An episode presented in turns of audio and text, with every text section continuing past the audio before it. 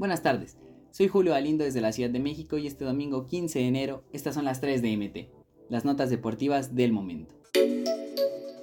Santi Jiménez anota su primer gol del año y Feyenoord es líder de la Eredivisie. Ahora sí, con más minutos en el campo, Santiago Jiménez por fin pudo festejar su primer gol del año y el tercero en la Eredivisie desde que migró a aquella liga con el Feyenoord. Para el partido de hoy ante el Groningen, el mexicano entró al minuto 72 y no en los minutos finales como había pasado en los primeros partidos de su equipo en este 2023. Si bien el triunfo estaba sentenciado con un 2-0, el mexicano buscó aún más y puso el tercero en el marcador con una gran jugada individual que le premió con anotación.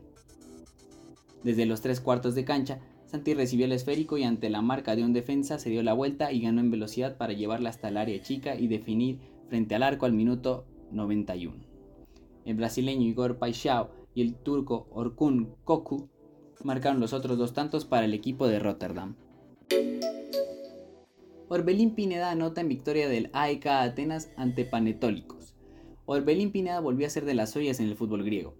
El mediocampista mexicano se hizo presente en el marcador del AEK Atenas contra Panetólicos al minuto 50, duelo en el que anotó un buen gol de cabeza que significó el 3-1 parcial en un encuentro que culminó con un abultado 4-1. La jugada sorprendió de sobremanera al conjunto visitante, que poco pudo hacer para defender una acción en donde el mexicano corrió desde la frontal hasta el punto penal para rematar. Orbelín se integró con los posibles rematadores y encontró un centro de Amrabat, quien con clase mandó un servicio potente con buena colocación que el mexicano mandó al fondo de las redes. Sergio Araujo, Levi García, Orbelín y Amrabat fueron los encargados de darle la victoria a Laica. Joao Pedro Sousa Silva descontó para la visita al minuto 40.